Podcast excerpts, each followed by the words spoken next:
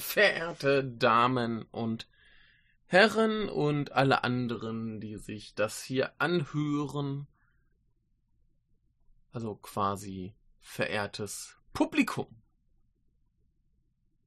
Herzlich willkommen zu einem neuen Aal. Es wird geahlt, wie es sich für ein Aal gehört.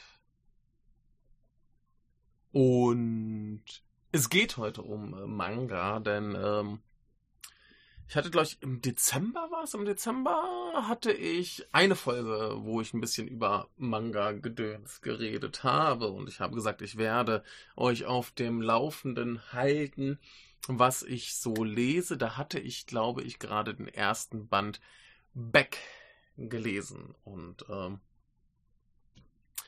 jetzt ist ein bisschen Zeit vergangen und ich habe ein paar mehr Manga gelesen und ich habe noch keine nächste Folge äh, aufgenommen. Und jetzt müssen wir langsam mal ein bisschen aufholen hier. Würde ich mal meinen. Insofern gehen wir jetzt äh, die Sachen durch, die ich gelesen habe. Äh, manche werde ich ein bisschen detaillierter besprechen. Auf jeden Fall den Back, da habe ich ja versprochen. Dann gehen wir schön durch, durch die ganze Reihe bis zum bitteren Ende. Und ähm, ja, auf so ein paar Sachen gehen wir sonst noch ein bisschen mehr oder weniger detailliert ein. Das schauen wir mal auf jeden Fall. Ähm, Attack on Titan habe ich fast bis zum aktuellen Stand gelesen. Also aktueller Stand, was die äh, äh, quasi Buchausgaben angeht. Ähm, im monatlichen Magazin, wo es erschienen ist. Da ist es ja mittlerweile schon vorbei und äh, über Attack on Titan werde ich dann erst reden, wenn es ganz durch ist. Und dann haue ich auch die Spoiler raus für alle, die es interessiert. Ähm, aber soweit es jetzt vorangegangen ist, ne, wir warten ja noch auf die nicht letzte Staffel, also jetzt wahrscheinlich schon letzte Staffel, die letzte Staffel wurde ja schon als die letzte Staffel angekündigt und die wirklich letzte Staffel wird ja dann erst im Winter kommen. Und äh, dementsprechend ist der Manga jetzt deutlich vorangeschritten, der ist vorbei. Im Juni kommt das letzte Büchlein raus und dann ja, gehe ich darauf ein, aber ich bin soweit eigentlich ganz zufrieden, wie sich die Geschichte äh, entwickelt. Ich meine, es geht jetzt im Prinzip mehr oder minder tonal so weiter, wie es Ende des Anime äh, angedeutet wurde. Das heißt, wir haben jetzt relativ klare Verhältnisse im Manga kommt dann plötzlich noch so eine ganz absurde, fast schon Jojo-eske, äh, gehirnverbiegende, vollkommen absurde äh, Szene. Da könnt ihr euch schon mal drauf freuen. Ich werde überhaupt nicht sagen, was es ist oder worum es geht. Ist nochmal ein bisschen äh, Twist in der Handlung, aber ja, soweit bin ich ganz zufrieden, wie es damit vorangeht. Äh, dieses ganze ähm, Juden-Ding, was wir äh, in der Attack on Titan Folge besprochen hatten, ist mehr oder weniger erledigt. Das wird soweit nicht mehr thematisiert. Ähm, also klar, wir haben noch diese, diese Völker und so weiter, aber wir haben jetzt nicht mehr das Ding, dass wir ständig die Leute mit den Armbinden haben, herumlaufen haben und so weiter. Das, das ist ein bisschen zurückgegangen. Das ganze Faschismus-Ding ist zurückgegangen. Also ich glaube, es hat sich in eine ganz äh, okaye Richtung entwickelt. Ich meine, klar, das ist halt immer noch. Ne, manche Sachen kann man ein bisschen fragwürdig auslegen oder was. Aber ich glaube, es hat jetzt doch einen relativ vertretbaren Standpunkt gefunden. Und äh, der ist halt nicht wie Ende der dritten Anime-Staffel zu befürchten war, so harte Faschismuspropaganda, sondern alles schon auf einem okayen Niveau. Aber gut, dann gucken wir gerade mal, was ich sonst noch alles gelesen habe. Und zwar habe ich als erstes noch gelesen, das ist gar nicht so viel, wir haben quasi Attack on Titan, da gehe ich früher, äh, später drauf ein. Nachher machen wir noch den Back und jetzt will ich noch ein bisschen über äh, JoJo's Bizarre Adventure äh, Teil 6 Stone Ocean reden. Zwar habe ich da die ersten beiden Bände soweit gelesen und den ersten hatte ich mir tatsächlich schon relativ früh, nee, die habe ich mir beide relativ früh gekauft, so ungefähr als ich in Japan angekommen bin und hatte immer vor, die zu lesen und habe es aber irgendwie nie gemacht. Äh, große Schande, jetzt habe ich endlich angefangen. Äh, für die drei Leute, die es nicht wissen, das ist ein Manga von Hirohiko Araki und wie Teil 6 vermuten lässt, ist es eben der sechste Teil in der äh, großen, großen JoJo's Bizarre Adventure Reihe, die läuft seit den 80ern irgendwann. Ähm, dieser Teil 6, der lief von Januar 2000 bis April 2003 umfasst 17 Bände. Es gibt noch irgendwie eine andere Ausgabe, die ist dann nur in 11 Bänden. Da sind halt ein paar mehr Kapitel pro Band, aber egal, ich habe jetzt diese hier. Und ähm, ja, wie das so üblich ist, es, es baut auf den anderen Teilen auf. Man kann es aber, glaube ich, auch im Zweifelsfall so lesen. Ich wüsste nicht warum, denn Jojo ist brillant und man sollte es sich ruhig alles zu Gemüte führen. Ähm, warum ich jetzt Teil 6 lese, liegt einfach daran, dass ich die ersten fünf als Anime gesehen habe. Das ist eine sehr, sehr gute Umsetzung, wie wir äh, schon öfter mal hier äh, umfassend besprochen haben. Wir haben immer noch nicht Teil 5 fertig besprochen. Das ist eine Schande. Ich muss mal den kleinen Michael äh, überzeugen, dass wir das endlich mal angehen, denn auch Teil 5 war absolut brillant. Wir erinnern uns, äh, Mafia in Italien äh, hatte den, soweit glaube ich, langweiligsten Protagonisten, die ja immer in irgendeiner Form Jojo heißen. Und äh, dieses Mal sind wir etwa zehn Jahre danach und wir sind in den USA und unser Jojo heißt Jolene Kujo. Und erstens, das erste Mal eine Protagonistin.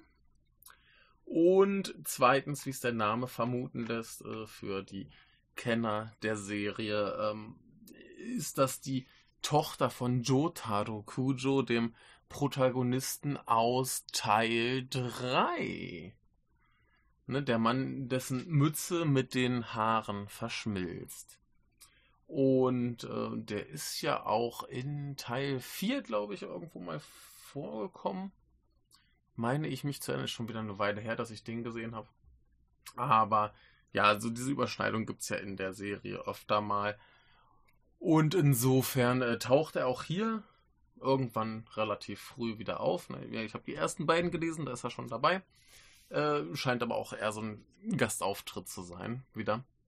Äh, jedenfalls gibt es halt wieder Bezüge zu den alten Teilen, aber es funktioniert ganz gut auch so. Und worum es hier in den ersten zwei Bänden geht, ist, dass unsere gute Jolene sich mit einem etwas zwielichtigen Herren einlässt und dadurch in Schwierigkeiten gerät. Und zwar äh, baut der Typ einen Unfall, da ist irgendwie ein, ein äh, ein Anhalter auf der Straße und er fährt den um. Und äh, ja, sie packen die Leiche da irgendwo hin und hauen ab. Und natürlich werden sie gefasst und irgendwie wird ihr unterstellt, dass sie gefahren ist und äh, sie halt Schuld an allem hat, damit der Typ irgendwie rauskommt und sie ist so verliebt, dass sie denkt, ja, okay, ich mach den Scheiß mit. Und letzten Endes läuft es darauf hinaus, dass sie gesagt hat, ey, wenn du dich schuldig bekennst, dann kommst du hier locker aus der Sache raus.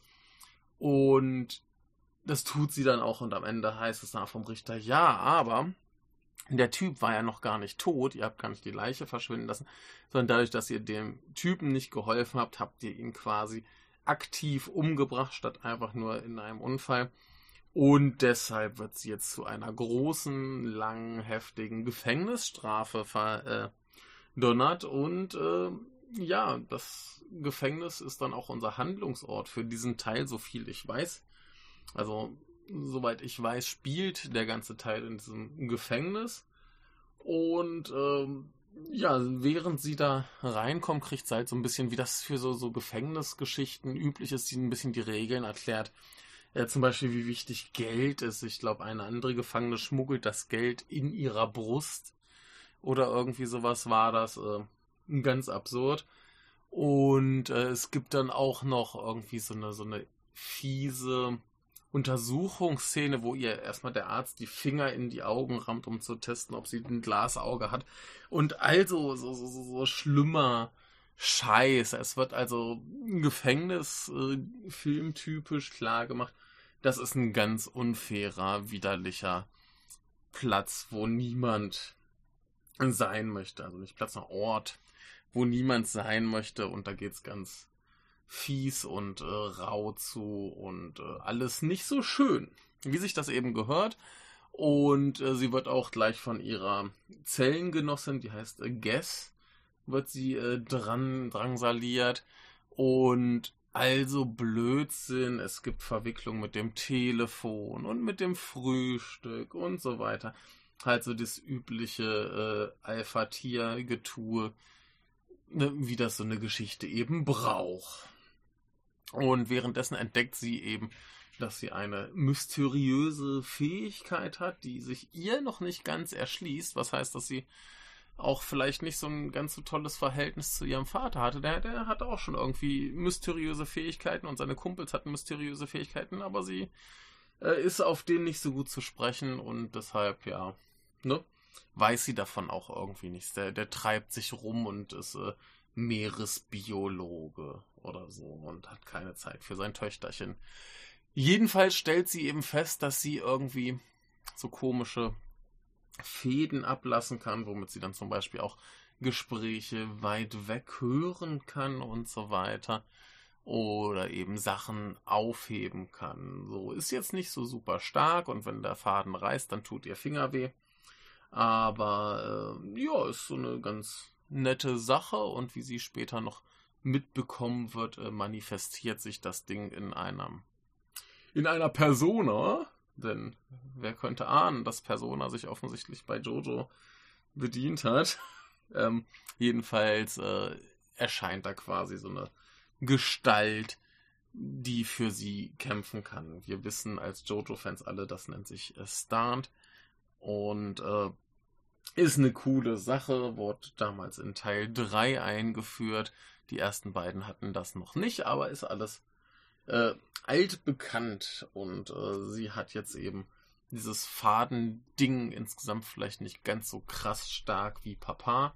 Der hat ja irgendwie den krassesten. Aber äh, ja, eine ganz coole Sache. Und ihre Zellengenossin hat eben auch so ein Ding.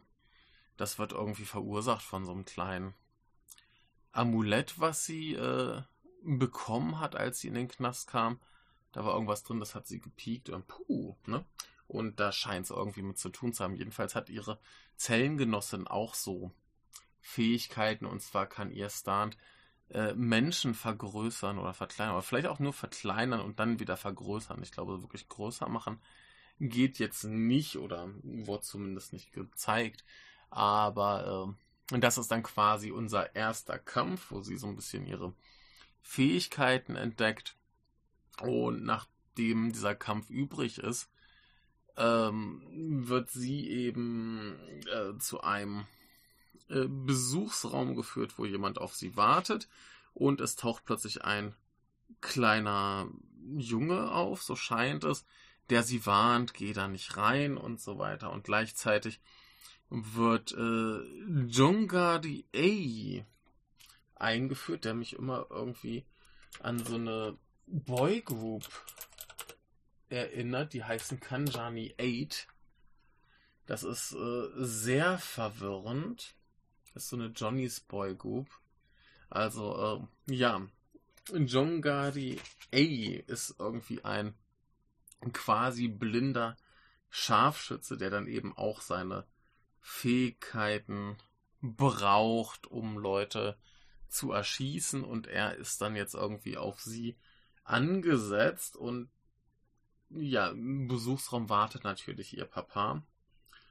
Und sie bekämpfen dann eben äh, Jangani Und das ist quasi das Ende des zweiten Bandes.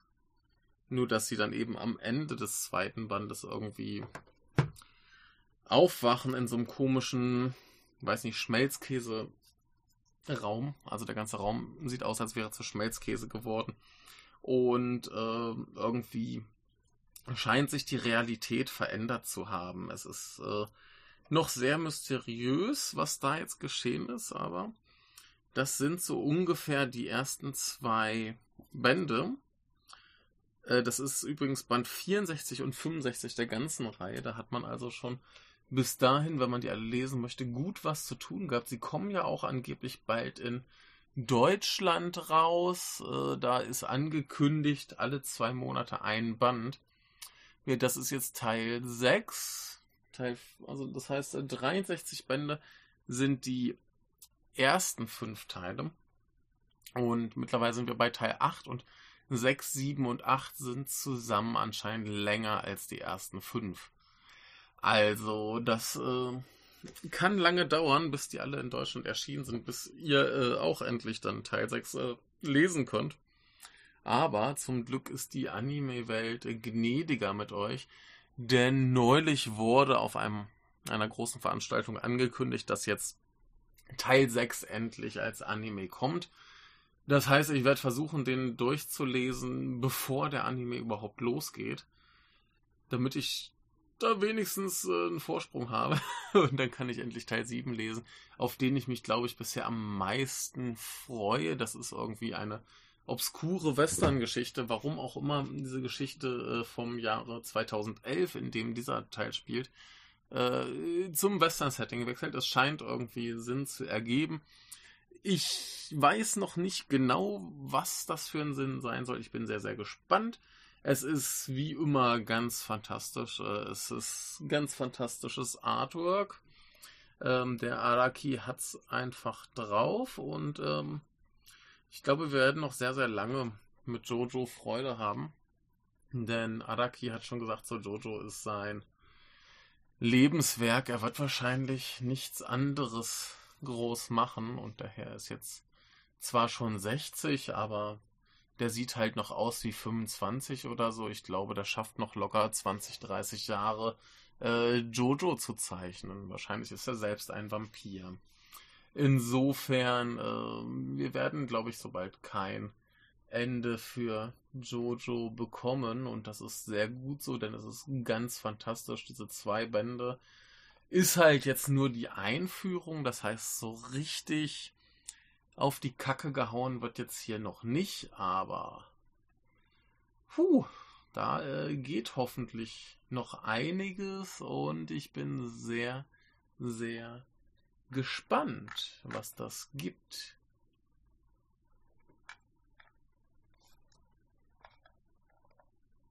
Kommen wir also zu Back, ähm, einem Manga von Harold Sakuishi. Und ähm, nochmal kurz Revue passieren lassen. Ähm, Im ersten Band ähm, hatten wir unseren Pro Protagonisten Yukio Tanaka, der Bekanntschaft macht mit einem komischen Frankensteinhund und äh, irgendwie in eine Band reingerät und mysteriöse Sangeskräfte zu haben scheint. Und ähm, beim letzten Mal habe ich gleich schon so ein bisschen Band 1 und 2 zusammengeworfen. Ich werde aber noch ein bisschen auf Band 2 explizit eingehen. Und ähm, ich habe jetzt gelesen bis Band 7. Ich bin aktuell an Band 8 dran, aber den wollte ich jetzt vorher nicht noch extra fertig lesen. Wir machen heute bis Band 7 ist lang genug. Äh, ich muss auch ein bisschen gucken, was wie wo passiert ist. Und äh, ja, dann würde ich sagen, fangen wir mal an mit Band 2.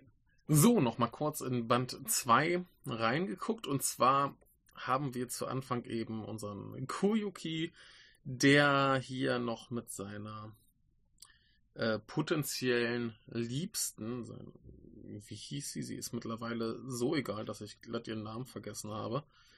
Ähm, Egal, jedenfalls, äh, da ist er noch zugange und zwar beim Schwimmen, wo eben ein komischer Muskelmann äh, auftaucht, so ein alter mit 40er Single, äh, der Saito heißt und ähm, der wird irgendwie Koyukis Schwimmlehrer.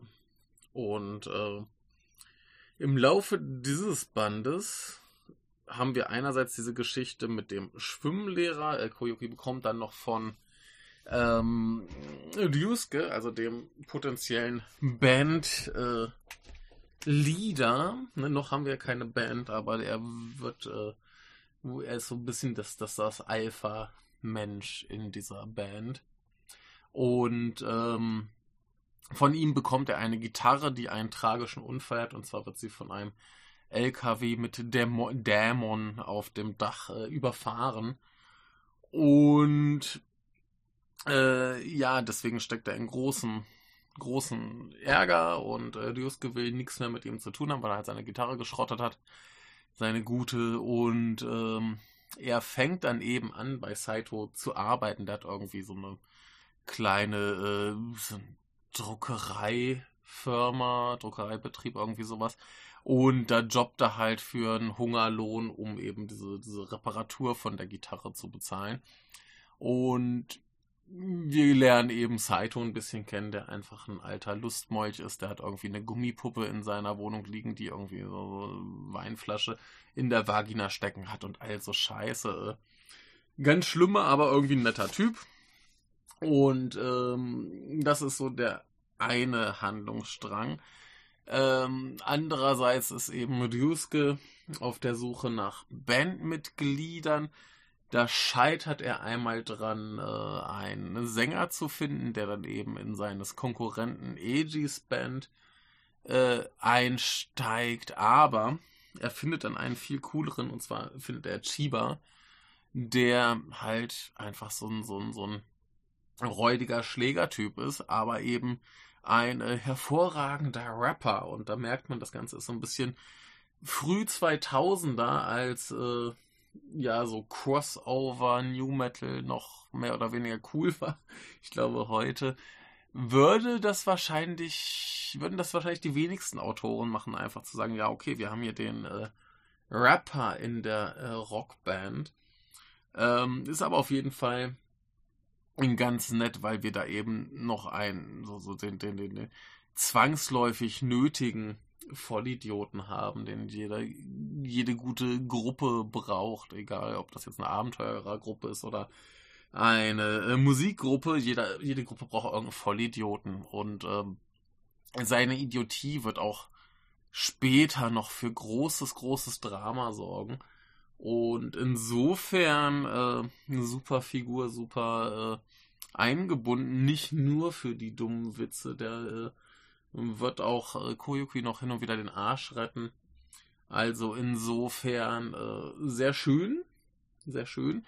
Und dann holen sie sich eben noch den äh, bisschen Red Hot Chili Peppers esken äh, funky Slap Bassisten der auch immer oben ohne spielt. Er heißt äh, Tyra und der ist, glaube ich, unter den Bandmitgliedern einer, der so am wenigsten tatsächlich tut.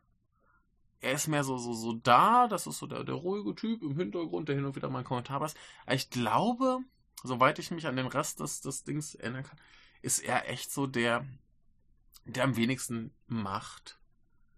Also, das ist irgendwie so halt der Bassist der ist da, man braucht ihn irgendwie, aber führt zu nichts. Keiner tut nichts. Ähm, es tut mir leid, liebe Bassisten. Äh, nö, aber das sind so die Haupthandlungsstränge hier.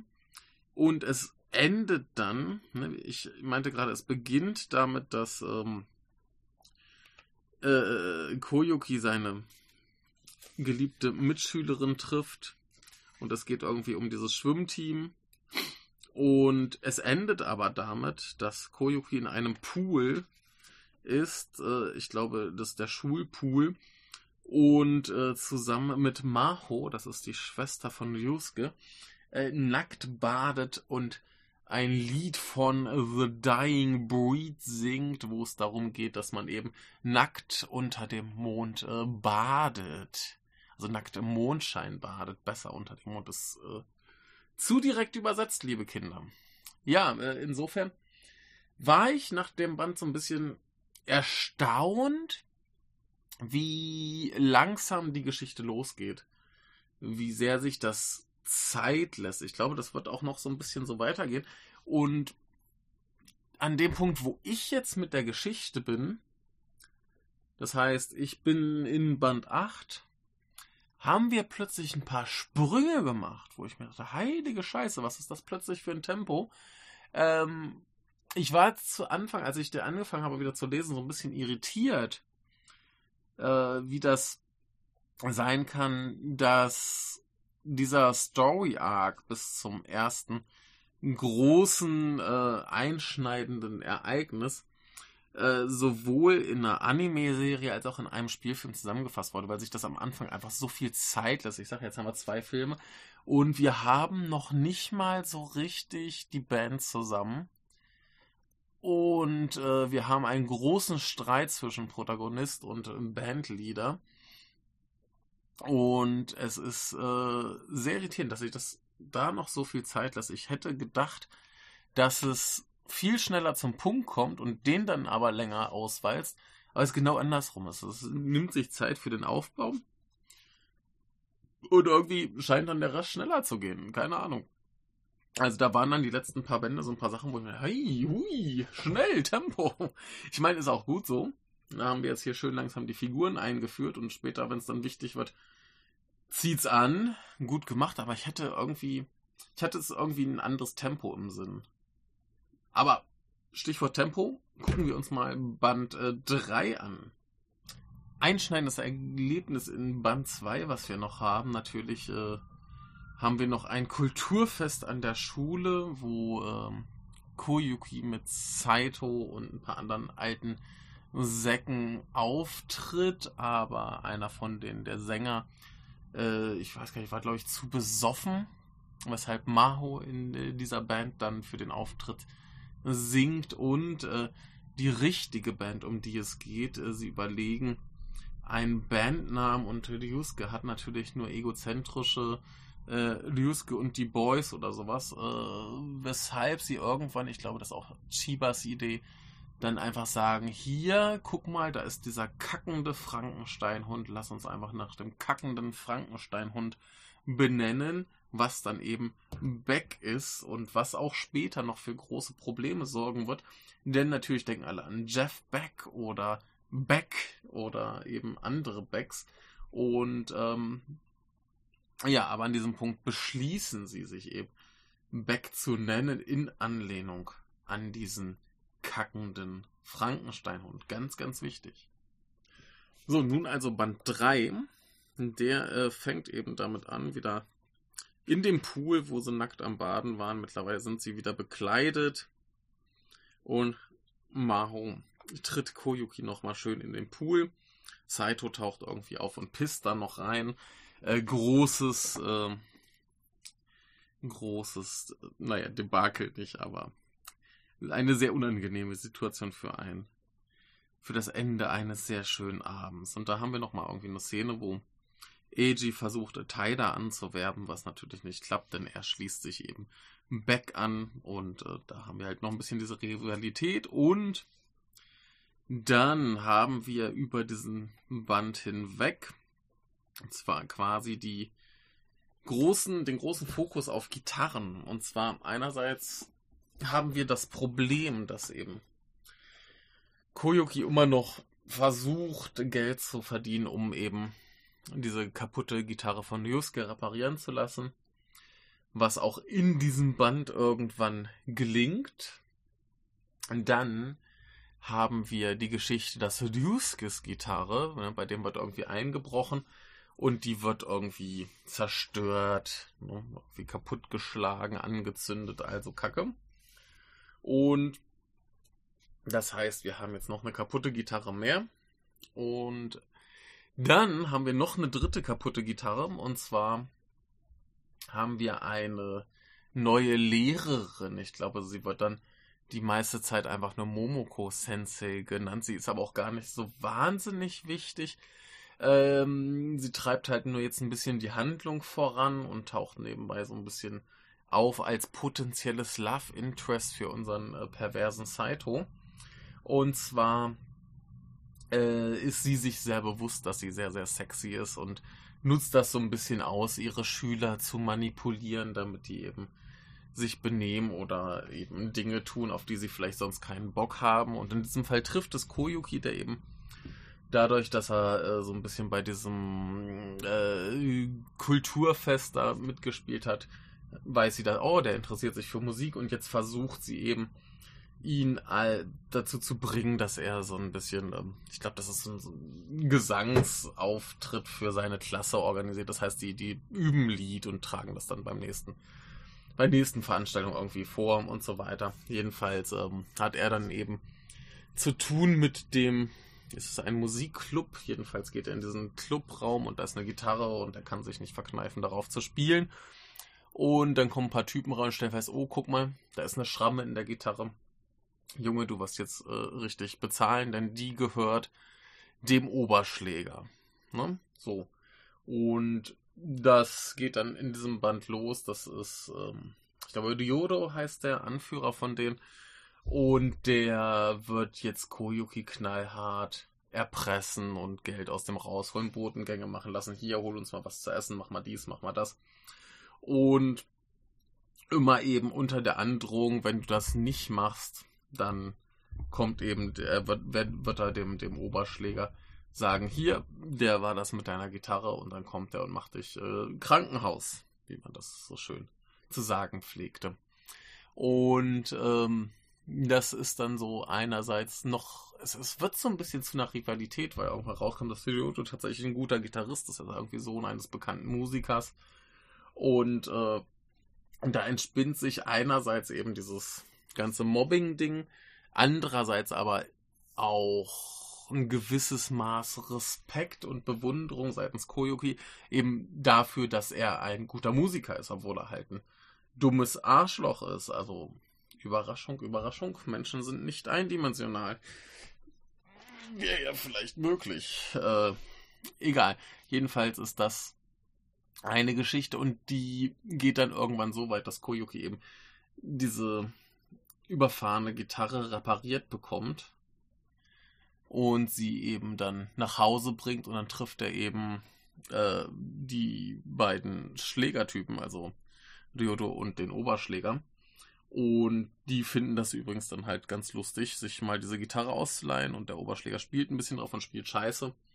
Und äh, Koyuki lacht so ein bisschen und daraufhin wird halt die Gitarre wieder zerstört, also komplett zerstört. Irreparabel. Und die Konklusion dieses, dieser Geschichte, das, das große Finale ist, dass Ryusuke irgendwann gesagt wird, äh, Junge, das war gar nicht deine gute Gitarre, die der geschrottet hat, sondern das war halt deine Gammelgitarre. Warum bist du überhaupt sauer? Die gute steht im Schrank. So. Dann ist das Problem schon mal scheinbar gelöst. Aber, also, es ist tatsächlich gelöst, aber Koyuki weiß noch nicht, dass es gelöst ist. Und er schleicht sich dann eben auf die ersten Konzerte von äh, Beck und ist sehr begeistert, wie das so ist und so und freut sich sehr, wie gut die sind, aber traut sich eben nicht, sich zu zeigen. Und auf dem ersten Konzert, wo dann Koyuki ist, sieht er auch, dass Ryusuke eben zwangsläufig, weil seine Gitarre zerstört wurde, eine andere Gitarre spielt und die heißt äh, Lucille und hat diverse Einschusslöcher und wie wir später erfahren werden, hat sie diese Einschusslöcher, weil da eben, die gehörte einem bekannten Bluesmusiker und der wurde eben auf der Bühne erschossen. Ich glaube, es ging um eine Frau. Und deswegen ist das eine legendäre Gitarre. Und keiner weiß so recht, warum Ryusuke die hat und äh, was das alles soll, aber es ist halt seine letzte Gitarre, die er hat, um eben Konzerte zu spielen. Und denkt sich so, ja, hier irgendwie so eine kleine äh, Nischenband in Japan, das kriegt eh keiner mit und äh, wird schon, wird schon gut gehen, bis er dann irgendwann vielleicht Ersatz bekommt. Aber wer weiß, vielleicht äh, fällt es ja doch auf. Man weiß es nicht. Äh, ganz lustig, in diesem Band taucht auch der äh, Schlagzeuger der Band auf, der äh, nicht lange bleiben wird, so viel vorweg. Ähm, der stellt einfach nur fest, oh, guck mal, da ist die Gitarre und ein, zwei Bände später wird er auch schon äh, von uns gehen. Also nicht, dass er stirbt, aber ich glaube, seine äh, Freundin verlangt, dass er als erwachsener Mensch dann doch vielleicht eine seriöse Arbeit macht oder so. Nicht relevant, aber lustig, dass er einfach nur hier für so ein, zwei, drei Bände auftaucht, um eben die ersten paar Konzerte zu spielen. Was ja auch, äh, glaube ich, nur realistisch ist, dass halt Bands anfangen und dann relativ schnell noch ein bisschen durchwechseln, das Personal. Äh, ging mir mit meiner Band damals ja auch. Der Typ, der uns quasi gründete, äh, stieg als erstes dann aus und dann hoch waren wir nur noch drei. Aber ja, egal. Äh, so viel zum dritten Band. Äh, hat jetzt inhaltlich so ein paar Sachen in Gang gesetzt. Ein paar Sachen eigentlich nur noch komplizierter gemacht. Und äh, aber ansonsten ist nicht so viel passiert. Die Band wurde halt gegründet und hat endlich angefangen. Aber schauen wir mal, was in Band 4 so geschieht. So, ja, Band 4 ist äh, beginnt in Amerika mit zwei jungen Damen, die Urlaub machen und irgendwie mit äh, Ryusuke bekannt sind. Und sie äh, sehen einen anderen Frankenstein-Hund und machen auch noch ein Foto von ihm, wie er gerade versucht, sie zu beißen. Und äh, treffen ein paar schlimme, schlimme, ja, sehr Gangster-ähnliche Gestalten. Und hier habe ich dann übrigens auch das äh, japanische Wort für äh, Gruppenvergewaltigung gelernt, falls das irgendwen interessiert. Moment. Äh, Rinkan, äh, geschrieben mit den Kanji für äh, halt äh, Ring und dem für äh, Kashimashi, was halt lärmend heißt. Also wenn Leute zum Beispiel kreuz und quer durcheinander reden. Und das heißt wohl auch allein irgendwie was äh, sehr Schlimmes und ja. Äh, ja, also Gruppenvergewaltigung. Sie waren sehr froh, dass ihnen das nicht geschah, als sie diese Verbrecher sahen und äh, kam eben nach Hause und zeigten Juske dieses Foto von dem Hund, der da nicht so begeistert von war. Und äh, wir äh, haben jetzt klar, da gibt es irgendeine Beziehung zwischen äh, den zwei Frankenstein-Hunden, den Gangster und Juske. Und das ist äh, bestimmt nichts Gutes, denn wir lernen Worte wie äh, Gruppenvergewaltigung.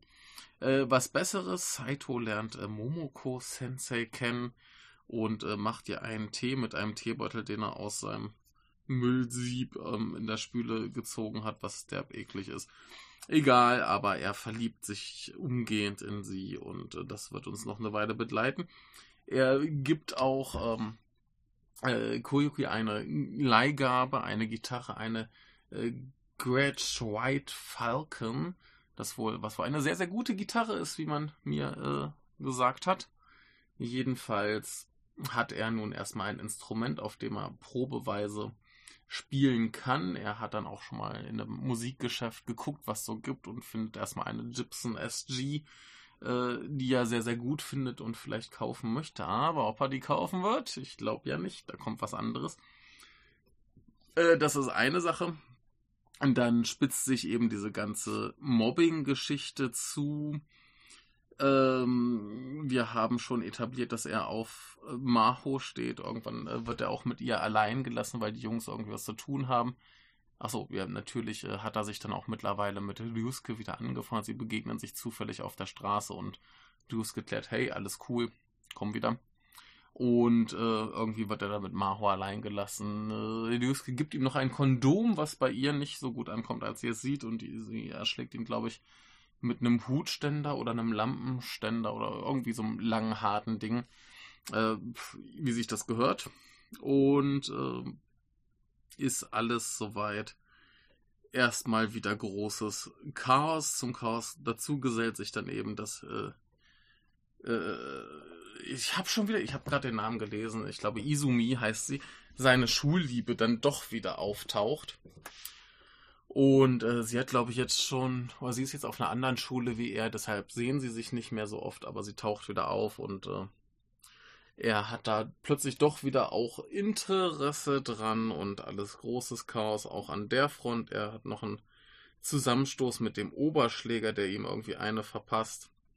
Und generell dieses ganze Mobbing-Ding nimmt hier den größten Teil ein. Und irgendwann macht er eben ein Ding, das ist, glaube ich, angelehnt an die Verurteilten. Und zwar haben die irgendwie so eine äh, Lautsprecheranlage an der Schule, wie sich das für eine gute Schule gehört. Und er spielt da eben über diese Lautsprecheranlage ein Lied seiner Lieblingsband, äh, The Dying Breed. Und ja, müssen sich dann halt eben alle anhören. Er gerät ein bisschen in Probleme deshalb, aber seine Lehrerin mag ihn ja und deswegen wird das nicht allzu schlimm, aber darüber lernt er eben Saku kennen und Saku ist halt so ein Typ, der hilft ihm dann bei der nächsten Schlägerei und rettet ihm den Arsch und entpuppt sich eben auch als großer Dying Breed Fan und sie äh, dealen dann eben heimlich Bootlegs und so ein Kram. Und äh, ja, alles soweit ganz cool. Und dann haben wir eben auch diesen Fall, dass der Schlagzeuger eben äh, aufhören muss. Und wie das natürlich sein muss, entpuppt sich, äh, entpuppt sich Saku als hervorragender Schlagzeuger, der dann eben die ba der Band beitritt. Und ach so, dann haben wir noch ein Schwimmrennen wo äh, Maho Koyuki verspricht, wenn er gewinnt, hat er einen Wunsch frei. Sehr, sehr anzügliche Geschichte. Also wir haben hier den Fokus auf die Frauengeschichten und eben diese Mobbing-Geschichte. Äh, ja, es, es zieht sich immer noch relativ lang hin. Also Koyuki ist jetzt eben quasi in der Band. Die wissen alle, der kann cool singen. Äh, Chiba hat da irgendwie ein bisschen Schiss. Wobei, nee, ich glaube, der wird jetzt erst offiziell äh, zusammen mit Saku am Ende aufgenommen und ähm, Koiki spielt eben Gitarre und singt ein bisschen und Chiba macht sich gleich in die Hose, dass er überflüssig ist. Da zeigt sich dann, dass seine Dummheit noch für Ärger sorgen wird. Und ähm, es wird eigentlich später ein großes Problem, nicht dass Koyuki singt, sondern dass er sich überflüssig fühlt. Und ähm, ja, Saku spielt eben dann Schlagzeug. Das heißt, wir haben Ende von Band 4 jetzt die Band so halbwegs vollzählig. Und es scheint sehr, sehr langsam zu gehen. Also ich hatte auch ursprünglich diese, diese, diese Mobbing-Geschichte viel kürzer in Erinnerung. Das muss im, im Anime und erst recht im Film ich weiß gar nicht, ob das im Film groß, doch muss ja vorkommen, er lernt ja doch über Saku kennen. Aber ähm, es muss da sehr, sehr viel kürzer sein, denn also ich kann mich nicht erinnern, dass ich diese Mobbing-Geschichte tatsächlich über, naja, es ging in drei los, das war jetzt vier, ist immer noch nicht geklärt. Das heißt, in fünf oder sechs geht das dann vielleicht mal vorüber. Und äh, ich, ich hatte echt nicht im Sinn, dass das so langsam geht.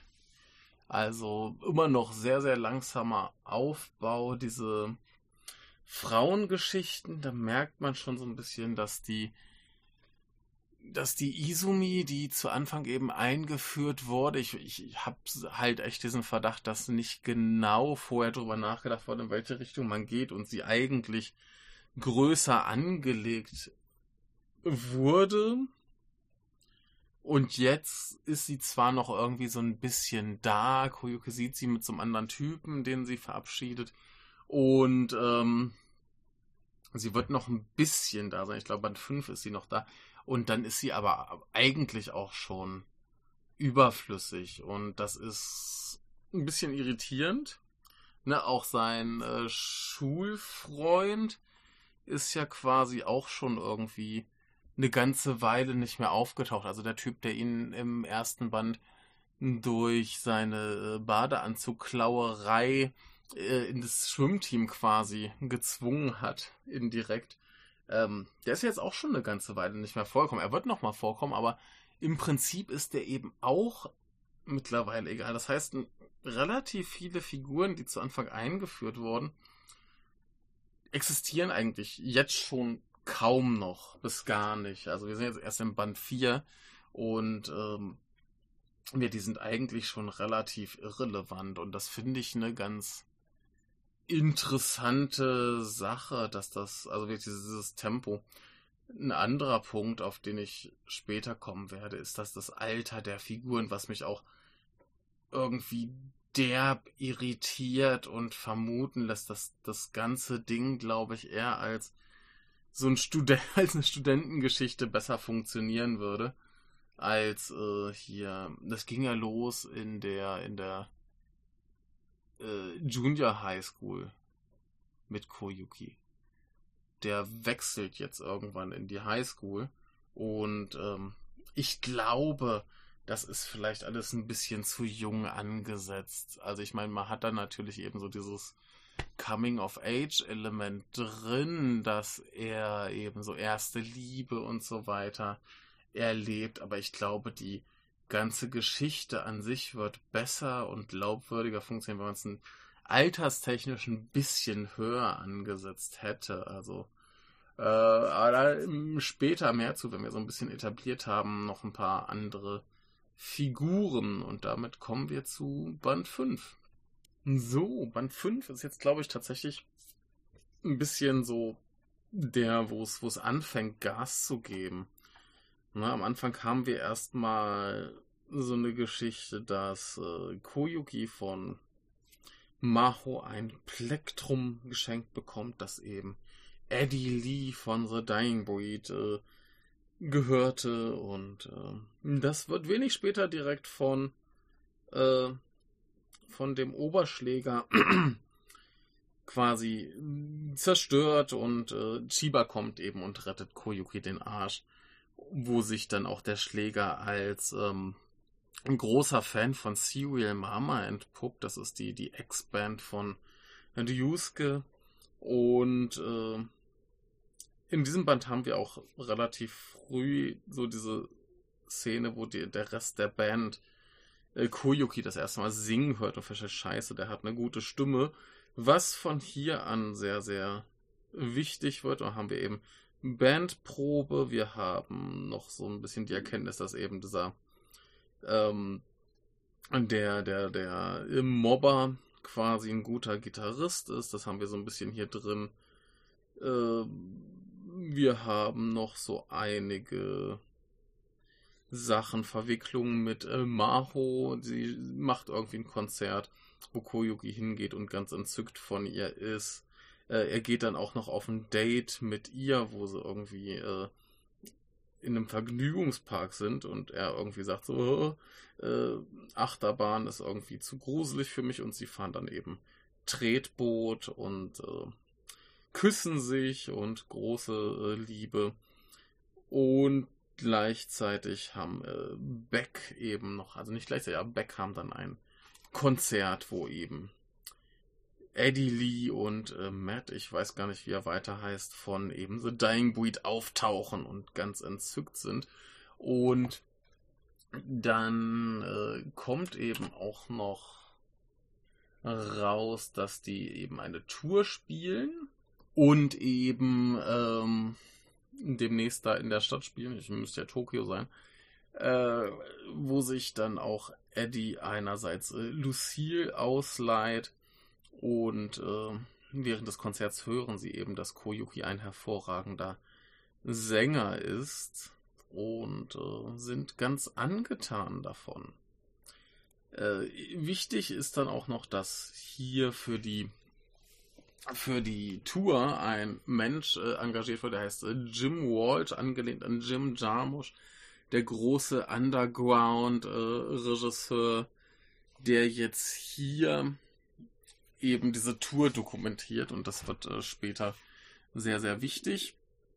Und zwar äh, spielen die dann eben ihr Konzert, wo eben gefilmt wird, wie Eddie Lee, der große Held, der Rockmusik mit dieser zerschossenen Gitarre spielt.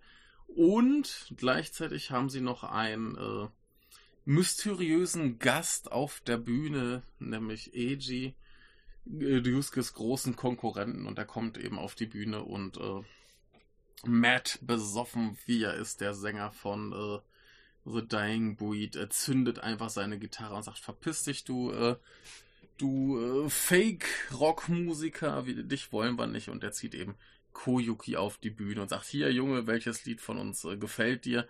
Äh, das spielen wir und du singst. Und das machen sie und äh, er bläst eben das ganze Publikum weg.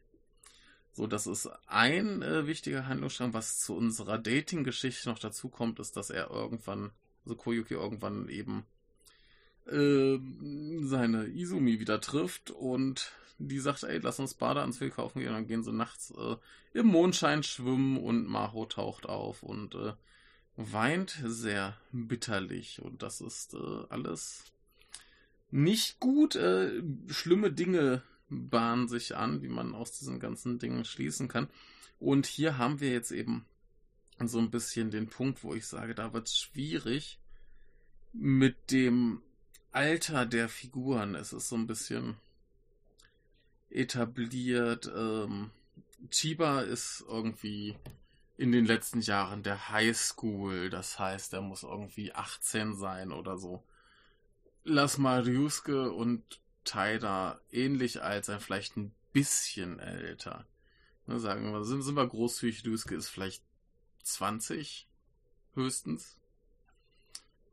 Und der ist nun aber ein alter Kumpel von Eddie Lee und die haben irgendwie als Teenager zusammen Blödsinn gemacht. Das heißt, sie müssen ungefähr gleich alt sein.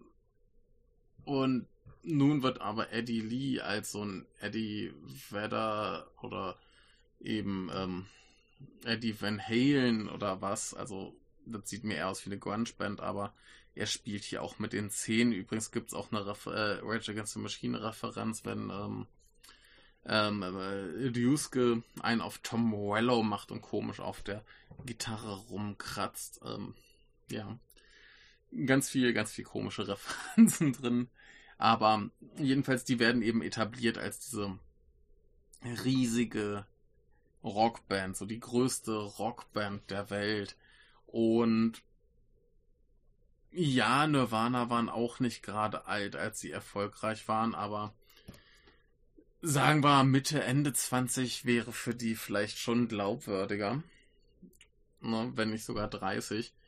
Ähm, und deswegen, dass das, das, das passt für mich alles irgendwie nicht so richtig zusammen. Wie gesagt, wir haben den in diesem Teil noch äh, äh Junior High School Schüler. Junior High School ist, glaube ich, 14, 15, 16.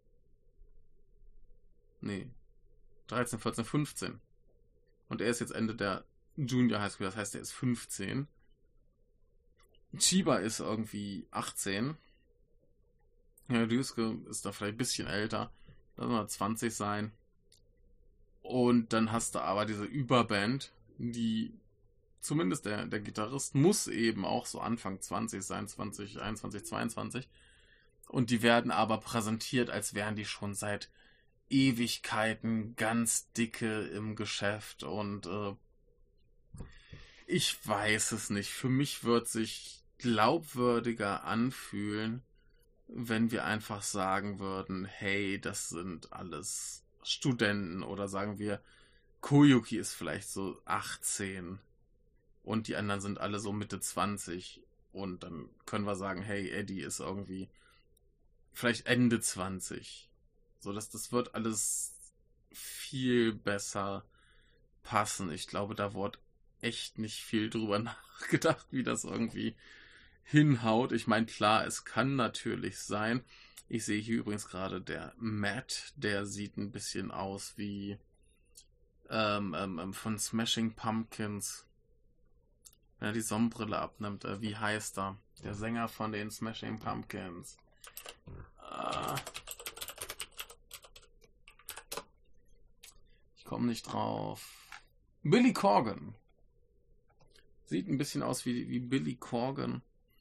Und ähm, ja, ist alles, wie gesagt, ein bisschen irritierend, wie das funktioniert. Ich meine, es ist nicht schlimm, dass das so ist, aber es, es, es wird stimmiger passen, wenn man einfach sagen würde, hey, die sind alle so ein bisschen älter wenigstens. Und ähm, ich sehe es hier gerade noch äh, auf der letzten Seite des Band 5 kommen die großen Nachrichten, äh, Nachrichten dass die ähm, große Sängerin äh, Erika Bleisch, äh, die ist 24, also die äh, hat hier anscheinend Selbstmord begangen.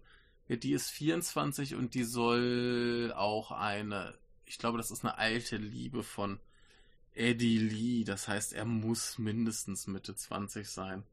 Ähm, es ist alles wieder so ein bisschen konfus, ein bisschen zu äh, jung für meinen Geschmack. Äh, ein bisschen, ja, hätte man es mal an den, den Protagonisten vielleicht so Ende Highschool und den Rest halt mehr so Studenten Anfang Mitte 20 und da hättest du die die Freunde in den USA noch ein bisschen so Ende 20 machen können. Das ist wäre handlungstechnisch stimmiger, aber ja auch wieder ein bisschen weit weg vom Zielpublikum, was ja eher so die Highschool-Schüler sind und insofern ist es okay. Ja, das stört überhaupt nicht, aber ich find's komisch. Aber egal, gucken wir uns Band 6 an.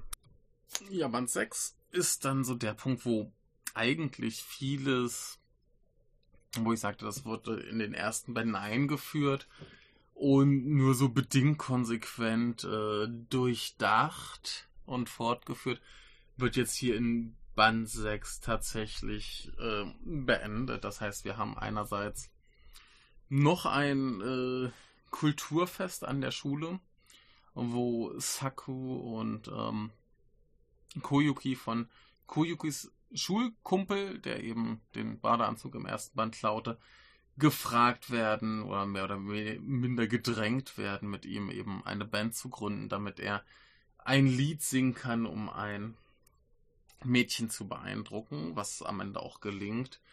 Und obwohl er nicht singt, glaube ich, meine ich mich zu erinnern. Jedenfalls ähm, ist so der Punkt, dass sie das eben machen, was auch wieder diese Rivalität zwischen Koyuki und dem Mobber, äh, dem Ryodo, heißt er, glaube ich. Schon wieder vergessen. Egal. Ähm, diese Rivalität äh, zum Höhepunkt bringt. Ähm, gibt einen Preis für den besten Gitarristen, den dann der Ryodo, glaube ich, oder teilen sie in sich. Ich glaube, sie, sie gewinnen beide äh, da den Preis. Und ähm, ja, sie werden noch äh, weiter gemobbt. Vor dem Auftritt werden ihre Klamotten, äh, sie hatten sich irgendwie, glaube ich, Trikots gemacht, die wurden zerstört. Und äh, dann wer, äh, spielen sie eben in Sportklamotten, dann sind da ganz viele Leute im Publikum, die sie einfach ausbuhen, so aus Prinzip, einfach nur um sie schon mal vorher niederzumachen. Und äh, sie kriegen eben ein bisschen Unterstützung. Äh, Ryusuke steht da mit einem Megafon und schreit, hey, lass die spielen, das ist gut, was sie machen. Und äh, Chiba verprügelt nochmal den Oberschläger. Und äh, während die sich prügeln, kommt auch nochmal heraus, dass eben äh, Koyuki erpresst wird was der Oberschläger halt nicht wusste und sich dann den Mobber vornimmt und äh, ihn nötigt, das Geld halt zurückzuzahlen und so Sachen und so weiter. Da wird das eben beendet. Diese Rivalität wird beendet. Es endet tatsächlich auf so einem bisschen respektvolleren Ding. Äh, was ich in Band 5 vergessen hatte, ist auch, dass Koyukis Lehrer Druck macht. Hier, Junge, wenn du nicht langsam mal lernst, dann war es das mit deiner Karriere und er wollte ja gerne auf dieselbe Schule wie Izumi. Und äh, das ist auch eine relativ gute Schule. Das heißt, da muss er für die Aufnahmeprüfung herb lernen und äh, er ist ein fauler Lump, weil er halt lieber Musik macht. Und das könnte eventuell schwierig werden. Das heißt, er muss jetzt auch noch lernen und gleichzeitig die Band äh, hinkriegen. Und er muss eben arbeiten gehen, um sich eine Gitarre kaufen zu können. Und er kommt eben in ein Musikfachgeschäft, äh, wo er sich in eine äh, Telecaster, eine Fender Telecaster verliebt und der, äh, ja, der Angestellte in dem Laden, der ist halt so ein alter, speckiger, langhaariger Metaller, der irgendwie nur Technik kann, aber nicht äh, wirklich Seele hat. Ähm, dafür aber sehr gut ist, Gitarren in Schuss zu halten Und der verspricht ihm halt, er hält diese Gitarre zurück, bis er dann eines Tages sich die leisten und äh, kaufen kann. Und äh, der ist irgendwie ein alter Kumpel von Taida, weshalb das sich äh, machen lässt, dass er eben diesen Deal bekommt. Und äh, damit haben wir eben auch da ein neues Ziel. Diese Mobber-Geschichte ist vorbei in diesem Band. Äh, damit hat sich aber auch diese Junior High School erledigt und ähm, Koyuki geht auf eine High School. Äh, das ist dieselbe, wo Chiba ist. Das heißt, das ist keine gute und da gibt es auch gleich wieder Mobber, die von Chiba verprügelt werden, um zu etablieren, dass er zu ihm gehört und die anderen dann nichts zu melden haben. Und ich glaube, viele Mobbing-Geschichten gibt es dann auch gar nicht an der Schule äh, die, die Schule ist irgendwie dann überhaupt nicht mehr. Also ich habe noch Band 7 und ungefähr die Hälfte von Band 8 gelesen. Die Schule kommt nie wieder vor, soweit. Ich glaube, das bleibt auch so, meine ich mich zu. Ist einfach nicht mehr wichtig. Er geht dann eben auf diese nicht ganz so geile Schule und äh, damit ist eben dieses Schulkapitel quasi erledigt. Auch erledigt ist eben die Liebesgeschichte mit Izumi, die eben nach diesem Treffen am Pool, wo äh, Maho so bitterlich weinte, dann eben sagt, ey komm, ich lass ihn dir, äh, ich ziehe ab, äh, schönes Leben noch so ungefähr. Und das geht relativ unspektakulär vorbei. Aber ja, damit hatte eben der Schulfreund nochmal irgendwie seinen großen Auftritt. Äh, die Izumi hatte irgendwie einen Abschluss. Äh, die Gitarrengeschichte hat mehr oder minder einen Abschluss insofern, als dass ähm, Kuyuki eben ein neues Ziel hat, eine Gitarre zu kaufen. Es wird dann auch direkt noch eingeführt ein Schönling namens Yoshito, der äh, so Schauspieler und Model und so halt das typische Talento ist. Äh, Talento sind ja so diese Leute in Japan, die irgendwie, weiß ich, äh, alles machen und nicht so richtig gut. Und ähm, ja, er wird dann hier als neuer Rivale so ein bisschen eingeführt. Er geht, glaube ich, auf dieselbe Schule wie Maho und äh, ist halt so ein elitärer Wichser. Und insofern haben wir jetzt halt ganz, ganz viele Sachen beendet. Und wir können uns eigentlich dann der nächsten Geschichte oder dem nächsten Abschnitt der Geschichte äh, hingeben. Und äh, Jetzt wird es, glaube ich, insgesamt konsistenter, weil jetzt, glaube ich, klarer ist, wo die Geschichte hingehen soll, was passieren soll. In diesem hatten wir dann auch noch ein bisschen Hintergrundgeschichte für diese äh, Sängerin, die sich da umgebracht hat. Und ähm, ja, es deuten sich eben große neue Dinge an und wirkt das, das Ganze, was, was in den ersten Bänden so Larifari äh, eingeführt und wieder fallen gelassen wurde, so halb das Wort jetzt hier mal sauber beendet. Das heißt, Band 6 ist wirklich so der Schnittpunkt, wo wir sagen, so, jetzt ist die Aufwärmphase vorbei. Jetzt wissen wir, wo wir hinwollen.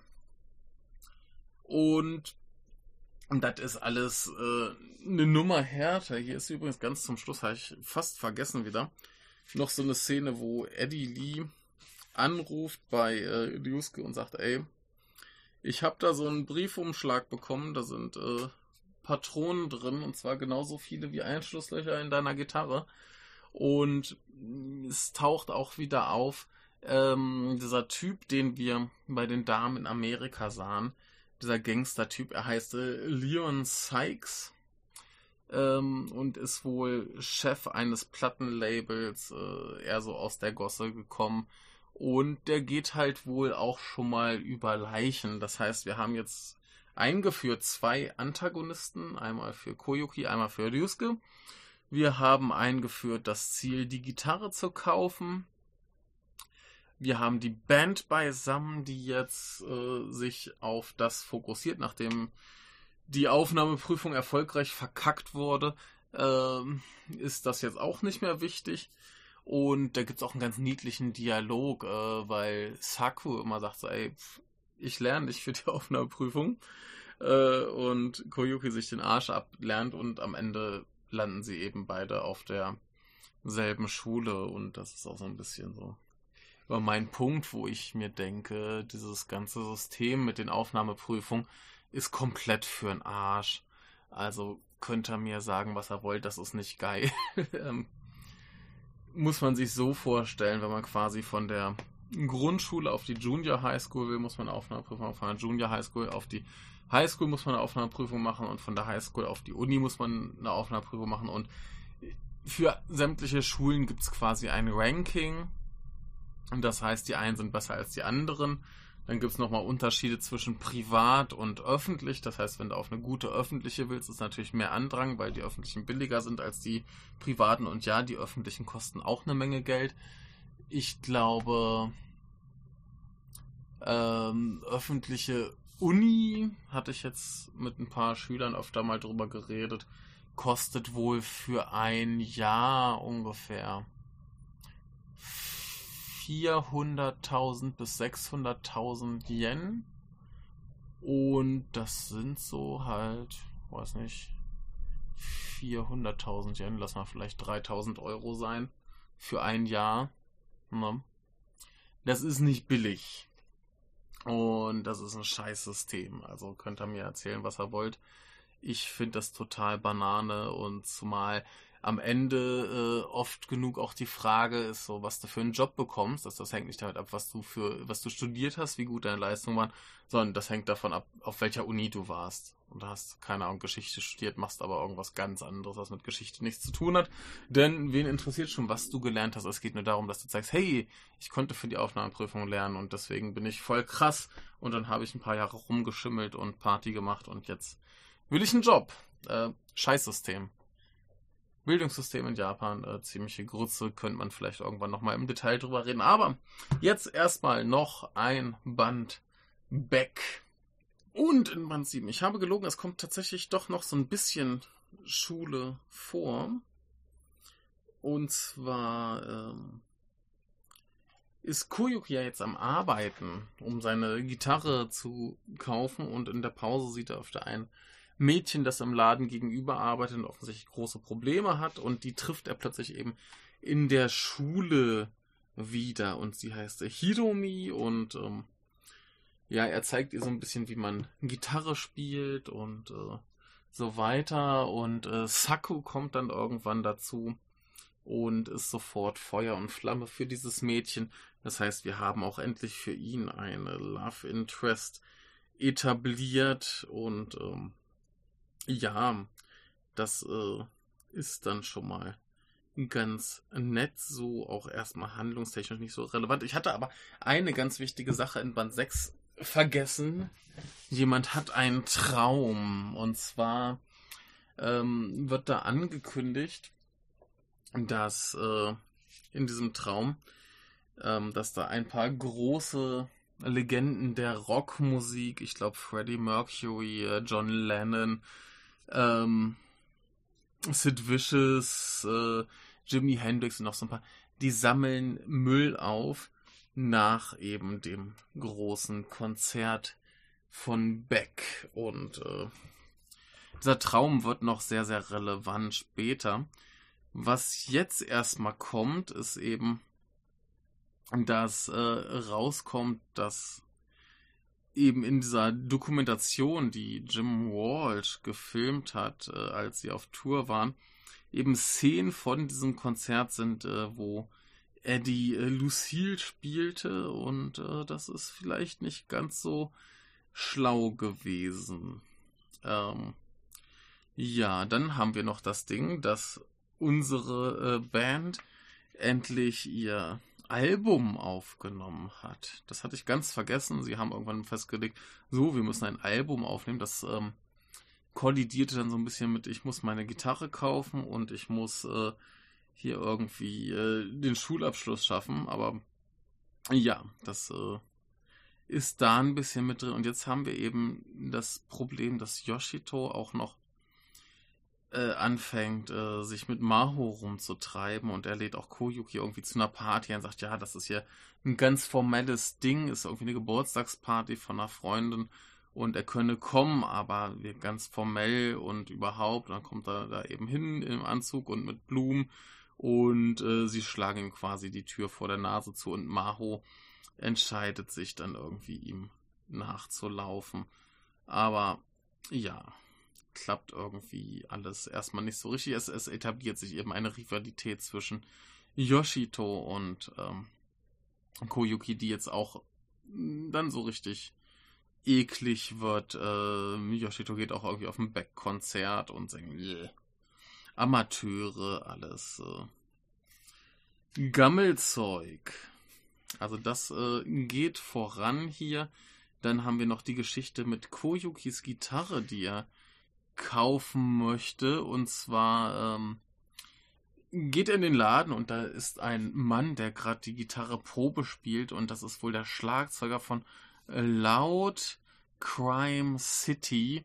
Äh, vielleicht eine Anspielung auf Blanky Jet City oder so.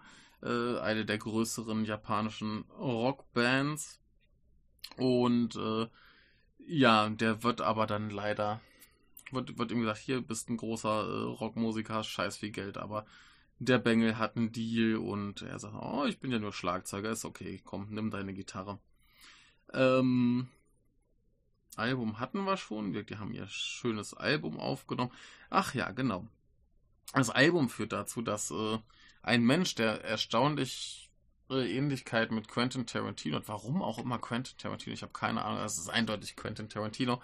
Ähm, der ruft da und sagt, hey, ich bin Plattenlabel-Boss aus den USA. Ich habe so ein kleines Indie-Ding. Ich will euer Label, äh, eure, eure Platte verkaufen. Und Juske, Depp wie er ist, sagt so, ja, pff, mach halt. Äh, macht einen sehr schlechten Deal. Sie verdienen da, glaube ich, sehr, sehr wenig dran. Ich glaube, sie bekommen, haben, haben einen Pauschalbetrag bekommen und nichts für die äh, pro Platte. Und ähm, dazu kommt eben noch, dass er sagt, äh, Beck ist halt so ein bisschen schwieriger Name in den USA, da müssen wir vielleicht was machen. Und Lewis gesagt so, ja, denk dir was aus, nimm was, was sich verkaufen lässt so ungefähr und äh, ist vielleicht auch nicht die schlauste Idee.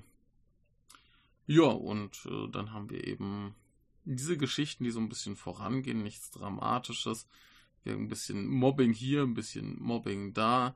Jetzt hat sich halt das Mobbing verlagert von einem, äh, von Mitschülern zu komischen Superstars und wir bekommen endlich auch die Rückblende, die Geschichte äh, von Lucille, wo wir eben Eddie Lee und Ryusuke als irgendwie Teenager sehen, die ein Auto knacken und da eben eine Gitarre und einen Hundewelpen finden und beides irgendwie mitnehmen. So, ja, und das ist es dann soweit. Beck spielen noch ein Konzert in einem sehr angesagten, sehr elitären Laden, wo man wohl nur, äh, un, also wo die, die besten Bands quasi ein zweites Mal spielen können und sie etablieren sich dann relativ schnell als äh, eine der äh, eine der Top-Bands da, also die halt auch regelmäßig wiederkommen dürfen. Ähm, Koyuki fängt an, Lieder zu schreiben, was erstmal halt nicht so super funktioniert, aber zumindest werden ein paar von seinen Ideen angehört und äh, übernommen und das entwickelt, also er entwickelt sich eben als ein wichtigeres Bandmitglied. Ja, und das ist es dann. Ach nee, nee, eine wichtige Sache haben wir noch. Natürlich, Saito hat endlich ein Date mit Momoko Sensei. Ganz wunderbar, denn irgendwie haben Leute rausgekriegt, dass sie wohl zu Uni-Zeiten, also um ein bisschen Geld zu verdienen, ähm, sich irgendwie, ich glaube, ja, auf fragwürdige Weise hat sie auf jeden Fall Geld verdient. Ich weiß es nicht, ob sie irgendwie erotisch gemodelt hat oder Escort oder ich habe keine Ahnung, ich habe es vergessen. Ähm, Jedenfalls hat sie auf fragwürdige Weise Geld verdient und äh, das hat ihrem Ansehen sehr geschadet. Nur Saito ist eben ein Perverser, der sich sagt, hey, cool, mir egal. Und äh, er freut sich, dass sie jetzt mit ihm ausgeht.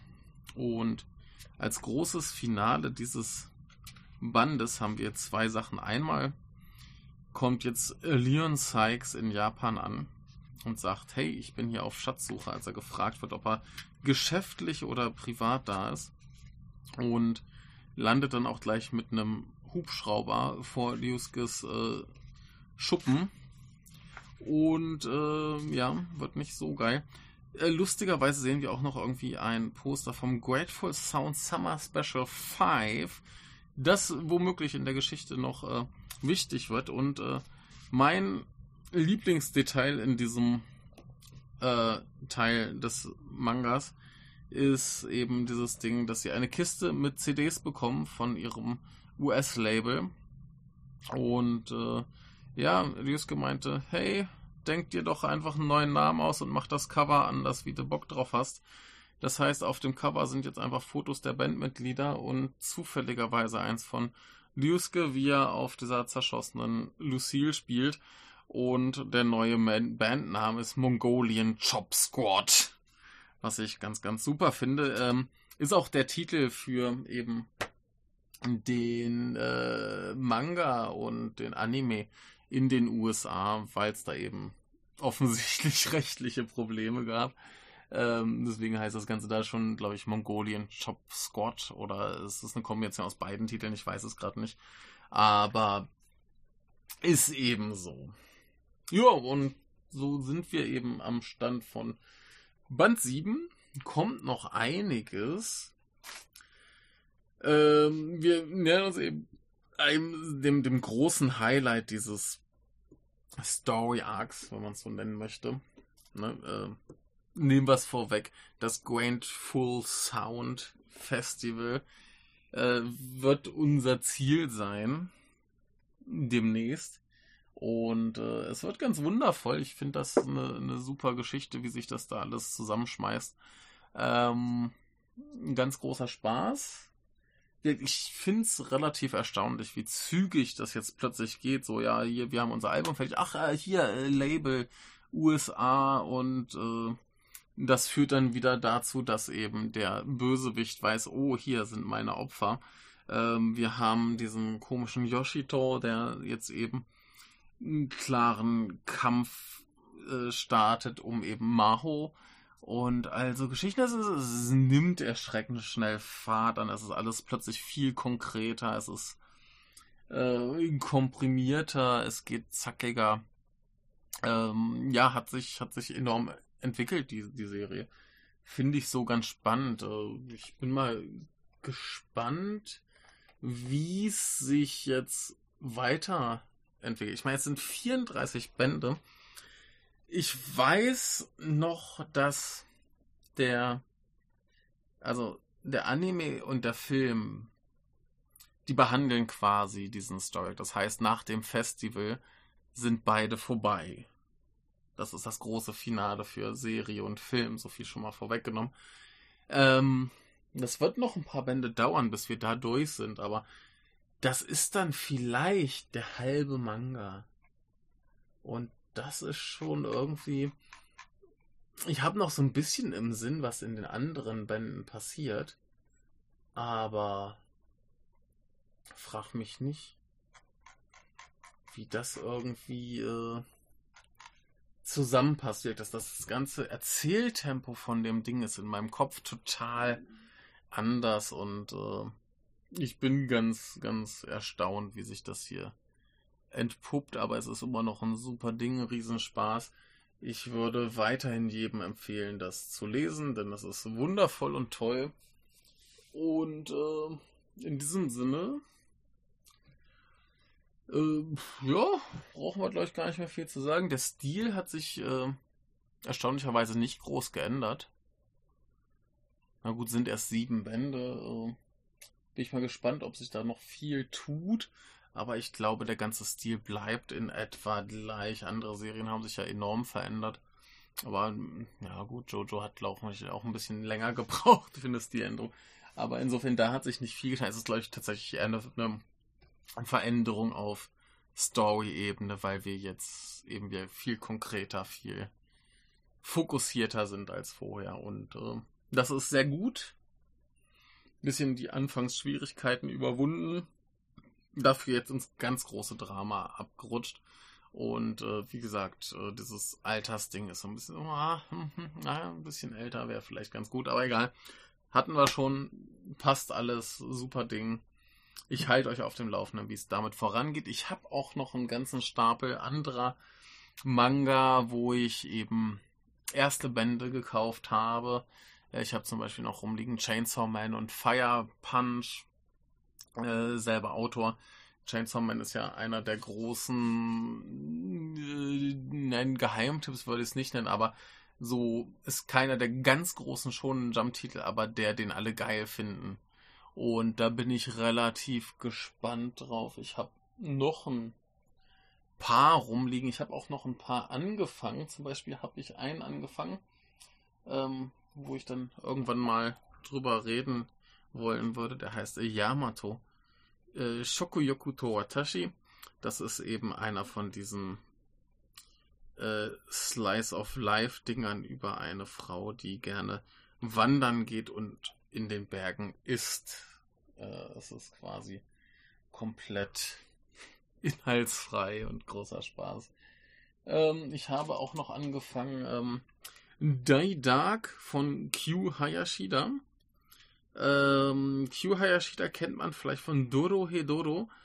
Äh, gibt's im Moment auch als Anime auf Netflix, meine ich. Und soll ganz hervorragend sein. Äh, ist auf jeden Fall ganz abgefahrenes Zeug. Ich habe den ersten Band noch nicht ganz durch, aber es äh, ist so ein bisschen Grusel, Sci-Fi. Wir haben einen Protagonisten, das ist irgendwie ein 14-jähriger Junge in so einer komischen Grusel-Monster-Kluft. Ähm, der ist auch irgendwie äh, ja eher so so ein ein dunkles, äh, mystisches Wesen mit einer Axt, die alles in Gebein verwandelt. Äh, und der hat irgendwie so ein, nicht Roboter, aber so einen nicht ganz so lebendigen Partner. Und äh, ja, die reisen irgendwie durchs Weltall und machen Leute zu Gebein. Und es ist stilistisch total finster und gruselig. Und ansonsten aber total beknackt. Und soweit ich bin, sind sie auf einem Raumschiff, also erstmal sind sie auf einem Raumschiff, wo sie erstmal etablieren, was die so können und machen. Und da bringen sie halt ein paar Leute um und reisen weiter und dann landen sie auf einem äh, äh, Schulraumschiff. Ein, ein, ein, jetzt sind wir wieder in der Junior High School Raumschiff quasi. Und ähm, da ist das Ding, da geschehen komische Dinge, da äh, gibt es abgesperrte Bereiche, wo sich ein komischer Typ rumtreibt und ähm, ich spoiler dieses Ding jetzt mal, weil es halt wirklich im ersten Band so der, der Aufbau ist, der die Geschichte interessant macht. Und zwar äh, sehen die da jemanden, der eben sehr groß ist und gruselig aussieht und sie gehen mal der Sache nach und finden einen Raum voller Leichen und denken, der hat die umgebracht. Und es stellt sich heraus, dass da zwei scheinbare Kinder sind, die dann eben doch eher äh, ziemlich finstere, gruselige, gemeine Gestalten sind. Und äh, da gibt es halt ein Kämpfchen und am Ende kommt halt heraus, dass diese finstere Gestalt, die sie gesehen haben, der Tod ist der sich jetzt mehr oder minder mit unserem Protagonisten anfreundet, weil er sagt, ey, wenn ich dir folge, kriege ich ganz viel Leichen zu fressen. Und der freut sich, der Protagonist freut sich, dass endlich mal einer keine Angst vor ihm hat. Und äh, ja, er freundet sich quasi mit dem Space-Tod an und keine Ahnung, wo das hinführen soll. Ist äh, super gezeichnet. Ja, inhaltlich ist noch nicht viel passiert. Also da kann ich jetzt noch nicht sagen, dass das jetzt die Wahnsinnsempfehlung ist, aber ich habe es mir vor allem für den Zeichenstil gekauft. Ich wusste auch anfangs gar nicht, dass das dieselbe Frau ist, die äh, Dodo Hedoro gemacht hat. Aber äh, ist sie und äh, Dodo Hedoro sieht auch derb geil aus. Ich habe es halt noch nicht gelesen. Ich habe auch der Anime noch nicht gesehen, werde ich noch nachholen. Aber ähm, ja, Die Dark, äh, ich weiß gar nicht, ob es das schon in irgendeiner Übersetzung gibt. Ich würde spekulieren, noch nicht. Vielleicht demnächst. Gibt jetzt drei Bände. Äh, scheint aber ein, klasse Ding zu sein. Hat zumindest Potenzial. Also die Welt ist interessant, der, der Stil ist interessant. Ähm, dieses Ding, ich bin der Kumpel vom Tod, ist interessant. Also da habe ich äh, hohe Erwartungen dran, dass das gut wird. Wirkt äh, nach allem, was ich gehört habe, ist Dorohedoro auch ganz hervorragend und äh, entwickelt sich wohl auch äh, storytechnisch relativ gut. Im Anime ist da anscheinend aber auch noch nicht so viel. Das scheint auch eine relativ, äh, ja, nicht so story-fokussierte Angelegenheit zu sein. Muss ich mir mal anschauen. Aber äh, da bin ich dran. Das Wanderding bin ich dran. Ich habe noch einen anderen Musikmanga ein bisschen reingelesen. Der ist Bocci the Rock. Aber das ist äh, ein, ein Jungkoma, also ein, ein Gag-Manga, immer vier Panels. Äh, über ein Mädchen, das irgendwie in der Schule ist und depressiv ist und äh, soziale Ängste hat, aber eine Band gründen will. Und da habe ich aber auch noch erst ein paar, paar Seiten gelesen. Nee, das, das sind immer so, so vier Panels, so ein Gag quasi. Und ähm, da bin ich jetzt noch nicht ganz so engagiert bei der Sache. Da habe ich erstmal andere Sachen, die ich lesen will. Ich habe auch noch ganz viele Sachen, die rumliegen, wo ich äh, mir dachte, das sieht interessant aus, gucke ich mir mal an. Vielleicht ist es ja gut. Aber schauen wir mal später, was das so gibt. Und in diesem Sinne beenden wir das hier heute erstmal. Wie gesagt, äh, Jojo ganz, ganz großartig, Beck ganz wunderbar. Attack on Titan macht das, was es tut, gut weiter. Äh, der Manga ist halt stilistisch nicht ganz so hübsch. Und ich habe manchmal echt Probleme zuzuordnen, wer jetzt diese ganzen Figuren sind.